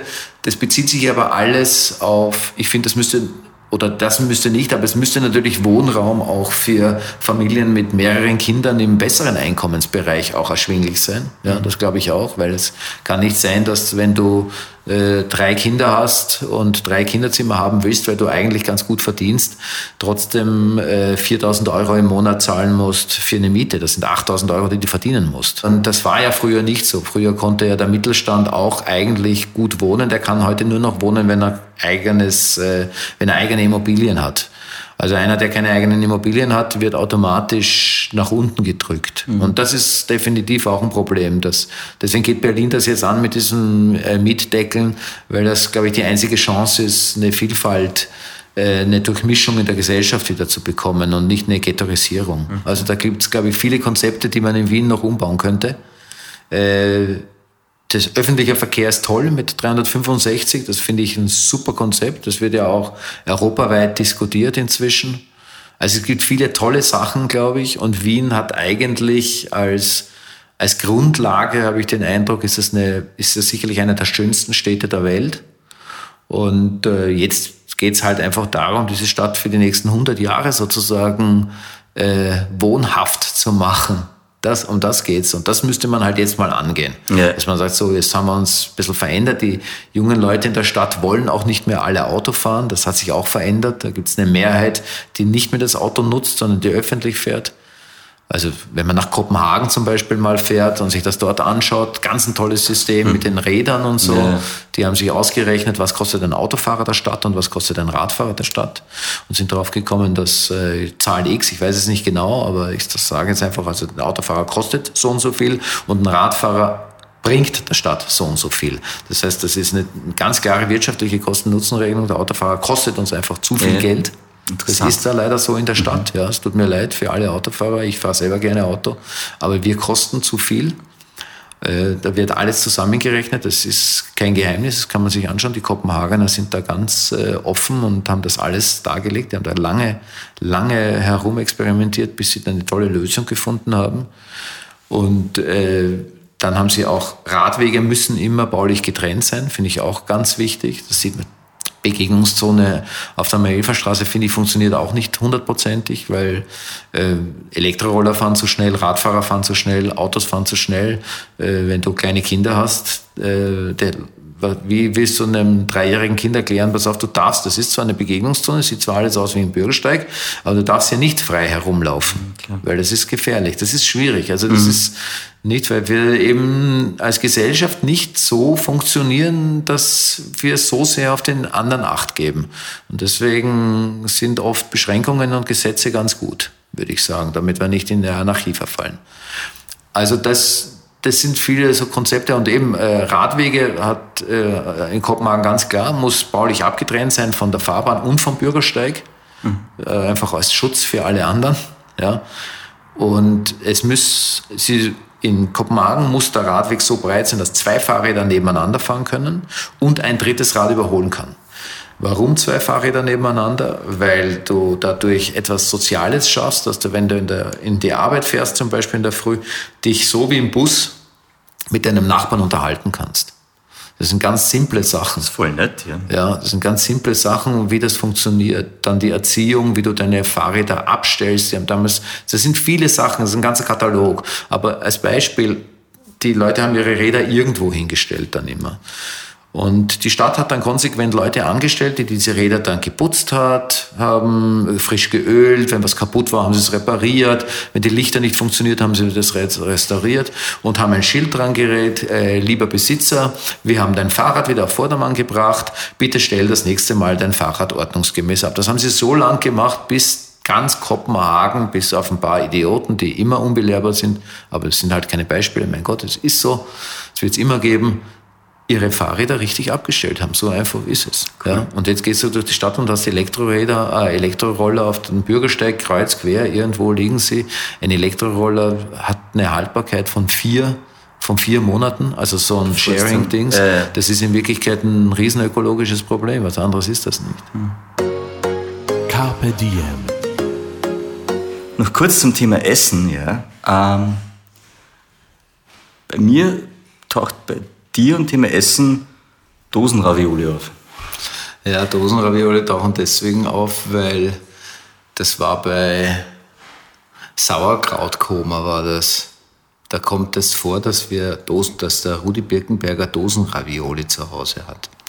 Und dann kam die Frage natürlich immer wieder, na, und wie ist das? Wie stehen Sie zu Dosenravioli? Habe ich gesagt, ja, ich habe mit Dosenravioli tatsächlich eine gute äh, Beziehung, weil wir die oft beim Campen, wenn wir wandern waren oder Bergsteigen waren, haben wir diese Dosenravioli als Jugendliche gekauft. Mhm. Die konnten wir kalt oder einfach am Gaskocher aufwärmen. Mhm. Und deswegen ist es für mich so eine Kindheitserinnerung. Das ist praktisch emotional aufgeladen. Genau, das ist emotional aufgeladen. Aber Aha. es ist natürlich mitnichten so, dass ich das äh, gourmettechnisch schön finde, sondern das hat einfach, das, es gibt ja ganz viele Speisen, die eigentlich, die dir nicht schmecken, jetzt rational betrachtet, findest du sie eigentlich mhm. scheiße. Mhm. Aber weil sie irgendeinen Kindheitsgeschmack oder Kindheitserinnerung oder dieser Geschmack eine Kindheitserinnerung bei dir erzeugt, findest du es gut. Und das ist bei mir Dosenravioli. Das ist, glaube ich, in Wahrheit aber ziemlich arg mit den Gerüche wahrnehmen und was die in dir auslösen dann. Ja, das, das glaube ich auch, abgeht. genau, total. Ja. Ich habe das mit Gerüchen, habe ich das ganz oft bei ganz vielen Sachen. Ja. Äh, klassisch ist für mich äh, nasses Holz vom äh, an einem, einem See nasses Holz oder der Geruch von einer Bootshütte. Mhm. Das sind für mich so auch Kindheitsgerüche. Und das löst auch emotional sofort Glück aus. Ja. Oder lustig auch zum Beispiel unter einer Segelpersenning von einem Boot, der Geruch, auch eine Kindheitserinnerung, mhm. auch Glücksgefühle. Also interessant, Rauchen nicht. Kein Glücksgefühl. Hast du jemals geraucht? ich habe nie geraucht. aber du trinkst Alkohol. ich trinke schon Alkohol, genau, aber nicht, nicht in, also eigentlich, also ich, sowieso, also ich meine, ich habe viele, vieles ausprobiert in meinem Leben und viel zu viel gemacht, oft von Dingen, die man nicht machen hätte sollen, äh, aber habe mich darauf runter reduziert, nur noch in guter Qualität Sachen im Maße zu mir zu nehmen. Also jetzt Alkohol, dann wirklich nur wenn es wirklich ein toller Wein ist, dann gerne, aber jetzt auch nicht, ich muss die Flasche nicht alleine trinken. Aber sondern ich früher warst du dann eher exzessiv unterwegs auf dem Alkohol? Ja, ja, früher habe ich dann schon auch mal alles ausprobiert, was halt so geht. Ja. Ich habe ja gesagt, ich habe viel gemacht, was man nicht machen muss. Ja. Ja. Beim Thema Essen habe ich noch, du kochst ja gerne selbst. Gibt es irgendwie, ein hast du ein Spezialrezept, das du besonders gern kochst oder gut kannst? Nein, Spezialrezept nicht. Ich probiere äh, ich probier vieles gerne aus. Und auch vieles so in Variation, wenn ich was lese, oh, das klingt spannend. Und das versuche ich dann und dann versuche ich es auch ein bisschen, äh, vieles auch aus dem Gedächtnis, dann versuche ich es auch abzuändern immer natürlich, das versuche ich schon immer wieder. Äh, oft scheitere ich dann an meiner, an meiner Fähigkeit, dann nicht genau zu wissen, äh, also dann stelle ich fest, ah, das wäre dann toll, wenn das mehr in die und die, das kann ich aber nicht, das fehlt mir dann oft, wo ich dann merke, jetzt bräuchte es wahrscheinlich ein bisschen mehr von dem oder von dem, dass ich das, äh, dass ich das besser auf den Punkt bekomme.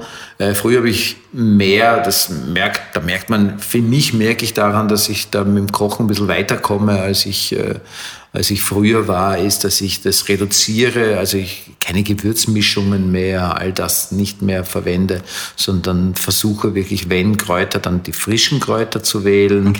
Aber du hast, hast auch schon mal so, so klassischen Slow-Food-Urlaub gemacht? Nein, was wir immer wieder machen, ist tatsächlich, dass wir äh, von Zeit zu Zeit so ein bisschen äh, Bauern abfahren oder Weinbauern, äh, Schafzüchter, äh, Milch, also Viehwirtschaft, äh, Fleischer, äh, Metzger, also dass wir das schon abfahren immer wieder und äh, und schauen, ach, da würde ich gerne mal hinfahren, habe ich gelesen, dort und dort. Servus Heft ist für mich da so ein bisschen oft auch so eine Fundgrube, äh, wenn da von irgendwelchen kleinen Betrieben berichtet wird, dass ich da schon auch ganz gern hinfahren, mir das dann Das anschaue. machst du tatsächlich. Du, du liest im Servus so eine Geschichte und sagst, das schaue ich mir jetzt an. Ja, ja, ja. Ich habe mir das von meinen Kindern gewünscht, ein Abo vor ein paar Jahren. Das habe ich jetzt regelmäßig, bekomme ich das zu Weihnachten, das Abo geschenkt. Und äh, dann äh, lese ich mir das durch und dann kommt schon vor, dass wir dann sagen, wenn es am Weg liegt und der, also ich fahre jetzt nicht hunderte Kilometer, aber was im Umkreis, wenn man irgendwo dreht und oder im Umkreis von Wien in der Nähe, Burgenland, Niederösterreich äh, oder wenn man in Oberösterreich irgendwo ist, dann versuche ich das schon, ja. Auch mit Fischern zum Beispiel, das finde ich auch toll und so, ja. Also so eben so regionale Betriebe, ich finde das, ich finde das ganz toll. Ich finde das toll, ja. Äh, regional, da bin ich jetzt auch kurze Überleitung zu, zur Freundschaft. Wie ist denn das als Schauspieler? Hat man da Freunde, die denselben Beruf haben? Geht sich das aus oder ist da immer so ein bisschen das mit dem Konkurrenzding dahinter? Also Wie unterschiedlich würde ich sagen, ganz einfach. Also, ähm, also bei vielen funktioniert es total. Und deswegen glaube ich, machen da Sebastian Bessler und ich so viele Sachen jetzt gemeinsam. Und äh, also wir, ist auch kein Geheimnis. Ich äh, entwickle gerade eine Serie für uns auch noch und so. Da funktioniert super, weil wir beide dem anderen das total gönnen, seinen Erfolg sozusagen. Ähm, Ich will nicht mit ihm tauschen, er will nicht mit mir tauschen und äh, dann ist das ziemlich, äh, dann funktioniert das perfekt. Und man kennt sich lang genug. Manuel habe ich das ja auch mit dem Robert, dass man sich so lange kennt, dass man auch äh, die Möglichkeit hat, dass man sich längere Zeit nicht sieht und dann gut mit zusammen auskommt. Also es gibt viele Kollegen, mit denen ich äh, sagen würde, äh, mit denen habe ich sowas wie eine Freundschaft. Es ist leichter wahrscheinlich, wenn du ein ganzes Jahr an einem Ort bist und mit einem Arbeitskollegen so gut befreundet bist, dass du dich eh jeden Tag austauscht und siehst und das ist natürlich einfacher. Das ist halt auch schwierig. Schauspieler sind im ganzen deutschen Sprachraum verteilt. Und ich habe, dadurch, dass ich viel in Deutschland drehe, wahnsinnig viele äh, deutsche Kollegen natürlich, mit denen ich gut befreundet bin. Und die wohnen in Köln, in München, in Berlin, in, in Hamburg, manche auch am Land. Also die wohnen verteilt. Und Berlin ist auch eine Riesenstadt, habe ich festgestellt. Und äh, da ist es tatsächlich, Berlin ist es tatsächlich so, dass ich habe immer in Charlottenburg, also unsere Wohnung ist in Charlottenburg. Und die meisten sind in Prenzlberg, Friedrichshain oder jetzt Neukölln und Kreuzberg. Äh, Das ist, da fährst du auch eine Dreiviertelstunde mit der S-Bahn, damit du da hinfährst. Das ist schon richtig eine Reise. Ja. Da sieht man sich dann auch gar nicht so oft. Da muss man sich überlegen, ob man den sehen will. Den Freund. Genau. Und da ist Wien äh, besser, weil Wien kleiner ist und da kannst du das ist auch vom Aufbau leichter. Das ist von der Stadtstruktur eigentlich idealer. Und äh, jetzt ist die Aufgabe, alle alle deutschen Kollegen, die ich mag, nach Wien zu holen. So, wirklich, das ist eine geheime Geheimmission. ist ja nett. Und, äh, Wir treffen uns in einem Jahr wieder und schauen, wie genau, erfolgreich wie du wirst. viel, wie viele Schauspieler, deutsche Schauspieler und internationale Schauspieler schon nach Wien gezogen sind. Ich mache Wien zu einer 10 Millionen Metropole. Nein, um Gottes Willen. Welche Musik hört denn da, Simon? Wenig. Wenig, aber welche? Wenig. In erster Linie wenig. Na, weil ich festgestellt habe, dass ich die Ruhe total mag. Ja, Okay. also ich mag nicht einsam sein, Ja. aber ich finde es total schön, äh, total ruhig. Also ich habe zum Beispiel oft Kopfhörer auf in der Bahn oder im Flieger oder sonst wo. Also auf der Straße eigentlich nicht, aber Bahn und Flieger, wenn ich wo sitze, gerne setze ich die Kopfhörer auf und höre dann gar keine Musik. Du tust nur so, als ob. So, ich tue nur so, weil diese Kopfhörer so abschließen und dann ist es einfach leise und dann habe ich so ein bisschen, kann ich ein bisschen entspannen. Ja? Und durch dieses viele in den letzten Jahren, dieses viele hin und her und dieses Pendeln, dann also beruflich ständig hin und her, dann viel Privatpendeln zwischen Wien. Ich hatte dann auch diesen Film produziert in Wien. äh, Zerschlag mein Herz, gell? und dann war das die ganze Zeit ein Hin und Her zwischen Wien, Berlin pendeln und Arbeit auch noch. Also das waren das war völlig, das waren ein paar Jahre, die völlig irre waren, äh, wo ich wirklich nur die ganze Zeit unterwegs war und da willst du dann keine Musik mehr hören, da willst du nichts mehr, sondern willst du nur noch den Moment, wenn du von A nach B reist, willst du die totale Ruhe haben, Ja. damit du dich halbwegs konzentrieren kannst und sammeln kannst, was ist als nächstes. Und wenn Musik, es war immer eigentlich, also ich habe keine Lieblinge, aber es ist tatsächlich immer schon so und das bleibt auch so im Notfall immer Klassik bei mir. Du und Klassik, gibt's dann einen, hast du einen Lieblingskomponisten oder jemanden? Na, das ist sehr phasenweise, sehr, sehr phasenweise, ja. Aber eine Zeit lang habe ich jetzt äh, letztes Jahr mir von, ähm, von Wunderlich, Fritz Wunderlich, das ist ein Tenor gewesen, begnadete, wirklich begnadete Stimme, habe ich mir so die romantischen Arien im Flieger immer wieder angehört. Die romantischen Arien. Romantische Arien, ja. Bist du romantisch? Äh, Ich bin, glaube ich, schon im Gedanken romantisch. Ich bin dann in der Praxis, schaffe ich es nicht, aber im Gedanken bin ich, glaube ich, schon sehr romantisch. Theoretisch wärst du also wahnsinnig romantisch, aber Theoretisch wäre ich irre romantisch, aber ich schaffe es nicht, äh, das dann wirklich äh, in die Tat dann oft umzusetzen. Was, was war denn so das Maximum an Romantik, das du umsetzen konntest? Boah, das ist schwierig zu sagen. Da scheitert es, glaube ich, schon bei der Vorstellung. da weiß ich es wirklich nicht. Kann ich, boah. Ist das dann so klassische Romantik mit Rosen und, und, und Kerzen? Nein, aber zum Beispiel romantisch ist, wie ich meine jetzige, also noch nicht Frau äh, ge, äh, gefunden habe oder kennengelernt habe. gefunden klingt irgendwie total bescheuert. Äh, wie wir uns kennengelernt haben, äh, lag, das hat sie gefunden. Sie hat unter meinem Stuhl, also wir waren in einem Lokal und äh, sie war mit einer Freundin äh, bei einer Premiere und ich war mit einer Freundin auch bei der Premiere und danach äh, saßen wir äh, saßen wir gemeinsam äh, zusammen und die Freundin äh, von ihr kannte ich und die kam kurz beim Tisch vorbei und ich habe gesagt, hey, komm doch mal vorbei mit deiner Freundin, setzt euch doch zu uns, weil ich sie gesehen hatte und fand sie total attraktiv. Und, also, das ist toll. Und dann kam sie und, und hat sich auch vorgestellt und sie hat unter meinem Stuhl eine äh, Spielkarte gefunden, nämlich Herz Dame. Das ist tatsächlich, könnte ausgedacht sein. Das war tatsächlich die einzige Karte, die da lag unter meinem Stuhl. Und die hat sie mir gegeben. Und ich habe diese Karte bis heute aufgehoben. Also ich hab, besitze diese Karte immer noch und hatte diese Karte äh, hinten in meinem iPad. Mein iPad nehme ich jetzt gerade nicht mehr mit, aber ich muss sie jetzt wechseln. Aber hinten im iPad hatte ich die immer tagtäglich dabei. Und das ist schon irgendwie romantisch, glaube ich. Oder romantisch, Ja. würde ich sagen. Nicht schlecht, nicht schlecht, Herr Schwarz. Okay. Wer ist für dich, äh, über wen kannst du lachen? Äh, lustige Menschen bringen mich total zum Lachen, ja. Also jetzt äh, zum Beispiel ein äh, Michi Ostrowski bringt mich immer zum Lachen, wenn wir uns sehen. Habe ich gestern auf der Straße zufällig gesehen, der gerade aus dem Schneideraum irgendwie, glaube ich, Essen holen wollte. Und mit ihm zum Beispiel kann ich immer sofort lachen, weil ich es einfach wahnsinnig lustig finde mit ihm. Ja, ich finde es einfach sehr lustig. Aber auch ernst sein. Also ist, ich glaube, ich kann gut lachen mit Leuten, wo ich weiß, äh, mit denen kann ich auch über ernste Themen sprechen. Mit denen kann ich, glaube ich, auch gut lachen. Und was bringt dich zum Weinen?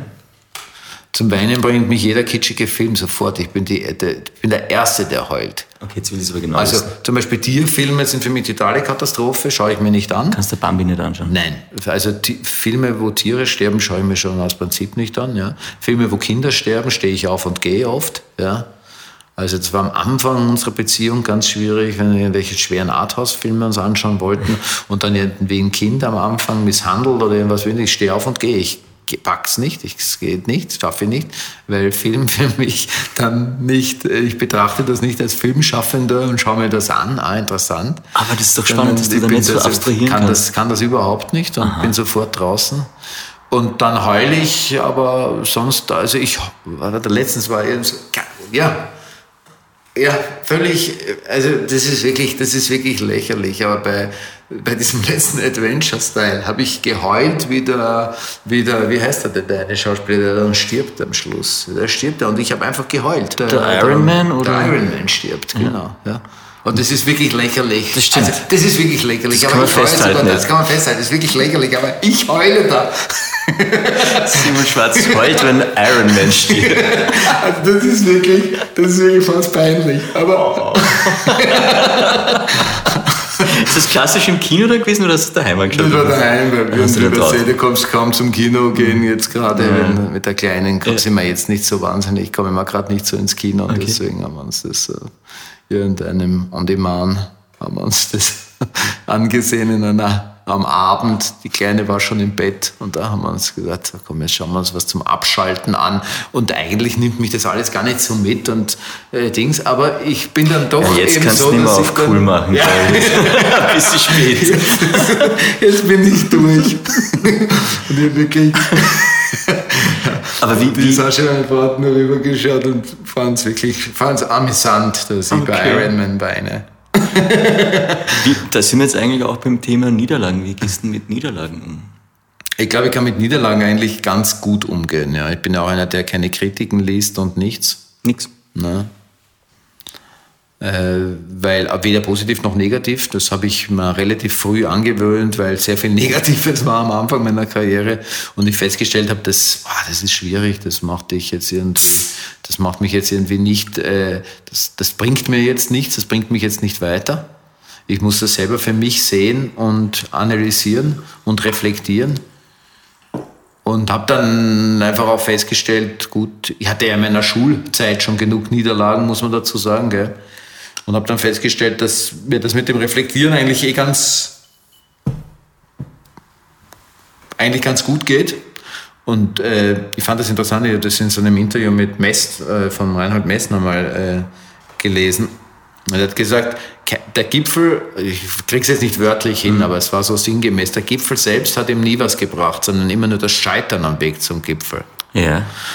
Äh, Und das fand ich wahnsinnig spannend, dass dieses, dieses Scheitern und dieser Weg dahin und das Scheitern und warum scheitere ich da, dass mir das immer mehr. Und insofern, glaube ich, kann ich deswegen mit Niederlagen ganz gut umgehen, weil ich feststelle, okay, gut, das hat so nicht funktioniert. Das ist, das mache ich falsch, das geht nicht. Da muss ich, äh, das muss ich ändern. Aber das gilt jetzt für beide Bereiche, also beruflich und privat? Das gilt beruflich? für, für beruflich und privat, ja. Das gilt fürs Scheitern generell, ja. Aber gleichzeitig wichtig, um was mitzunehmen? Oder würdest du lieber ohne Scheitern durchs Naja, wenn es ohne Scheitern ging, wäre es vielleicht auch schön. Aber ich denke mal, äh, ganz ohne Scheitern, pff, also ich kann es mir nicht vorstellen. Das ist das. Aber du bist ja, ja, du bist ja Papa, also da will man, als, als, als Vater will man seine Kinder bewahren vor dem ganzen Scheitern draußen zu haben. Aber man checkt wahrscheinlich auch irgendwann, kann man nicht wirklich verhindern. Ja, irgendwann kann man es nicht verhindern, ja. Ja, ja, klar will man bewahren, aber ich, ich stelle schon fest, je älter die werden, je leichter fällt das, dass du dir denkst, okay, gut, ja, das musst du jetzt einfach mal ausprobieren und wenn du scheiterst, dann scheiterst du halt, ja. Also das, äh, ich denke mir halt, äh, es ist schön, wenn du es schaffst, deinen Kindern zumindest äh, den Luxus zu gönnen, so gut es halt geht. Ich schaffe das leider auch nicht ganz, aber ich äh, bemühe mich, dass es geht. Aber ich, wie gesagt, da scheitere ich auch oft daran, äh, ihnen den Luxus zu geben, dass sie es so oft probieren können, bis sie das Richtige gefunden haben, sozusagen. Mhm. Ja.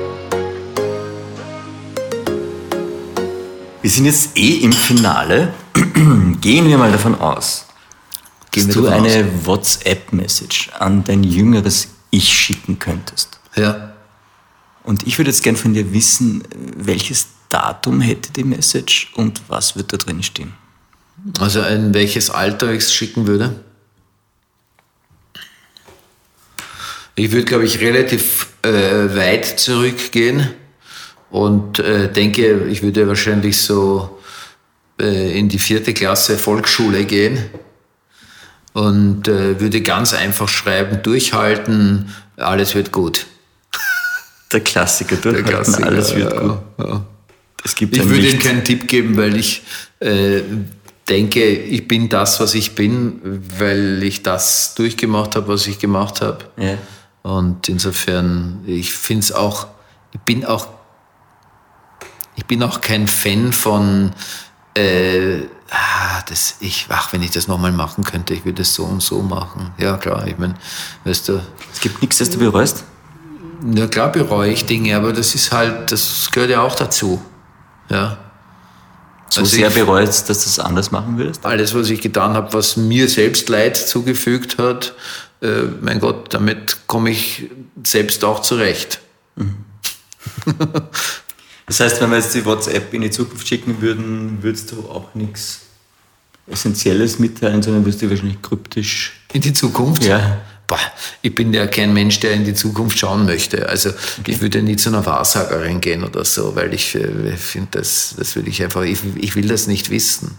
Wenn, wenn es die Möglichkeit gäbe, du drückst auf einen Button und kannst zehn Jahre in die Zukunft schauen, Nein, ich schauen würde es nicht machen. Würdest du machen? Nein, ich würde es nicht machen. Stell dir vor, du schaust zehn Jahre in die Zukunft und es kommt was Negatives dabei mhm. raus. Ich meine, du hast zehn Jahre Scheiße vor dir. Das ist einfach so. Du hast zehn Jahre keine glückliche Sekunde mehr. Ja, du Gut, du könntest natürlich sagen, ja, das kann ich vielleicht ändern, aber du schaust ja nur kurz hin, du weißt ja nicht, warum es so ist. Ja? Stimmt. Also was willst du machen? Was willst du machen in zehn Jahren? Du, du schaust hin, es gibt dich gar nicht mehr. Was bringt dir das dann? Nächste Frage im Finale. Hast du ein tägliches Ritual? Ja, also ich muss, äh, ich bin inzwischen leider Gottes Asthmatiker und äh, muss deswegen jeden Tag meine Medikamente in der Früh nehmen. Ja, das ist ein Ritual, was ich äh, äh jeden Tag machen muss. Das ist das Einzige, was ich wirklich jeden Tag äh, regelmäßig mache, was äh, jetzt nicht nicht lustig ist in dem Fall, aber es ist halt einfach äh, notgedrungen inzwischen, mhm. weil ich sonst keine Treppen steigen könnte mehr. Das ist ein bisschen schade, dass ich das, aber so ist das. Und gibt es ein Lebensmotto, das du schon länger hast, das dich irgendwie begleitet oder immer wieder aufploppt? Lebensmotto in dem Sinn habe ich nicht, aber was ich mir schon immer wieder, wenn du sagst, was mich begleitet, und das begleitet mich schon, dass ich äh, fest in meinem Kopf habe, du musst äh, immer verzeihen können.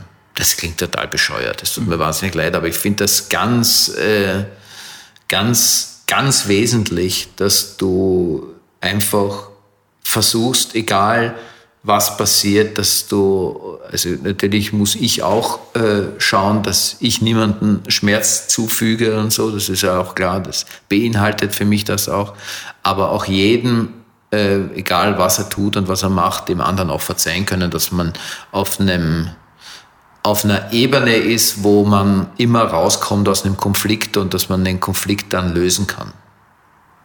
Und das gelingt dir?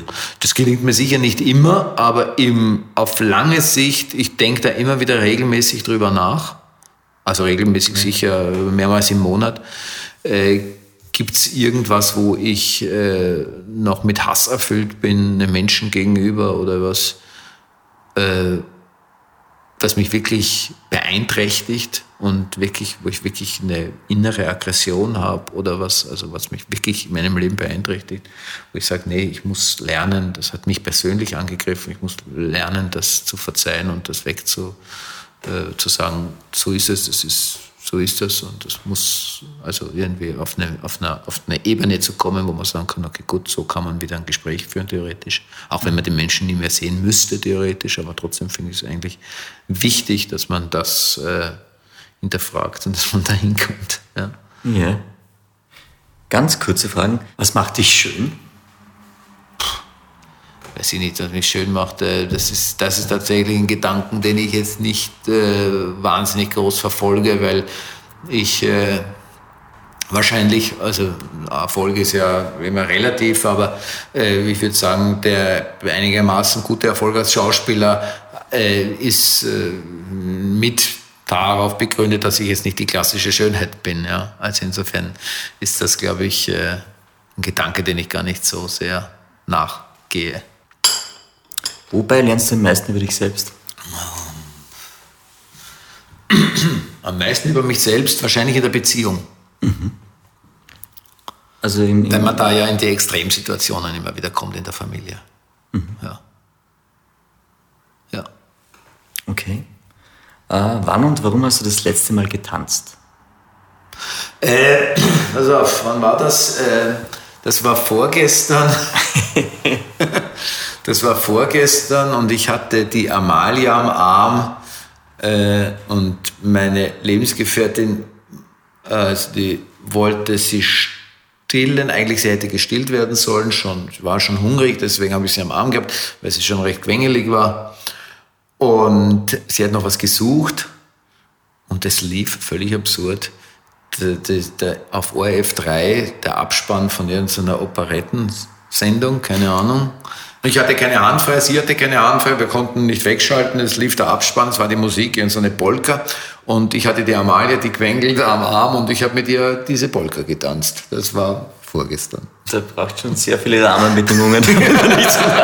Ja genau, aber die Frage war, wann habe ich das letzte Mal getanzt? Da war es. okay, was würdest du wagen, wenn sich deine Risikobereitschaft über Nacht verzehnfachen würde? Verzehnfachen?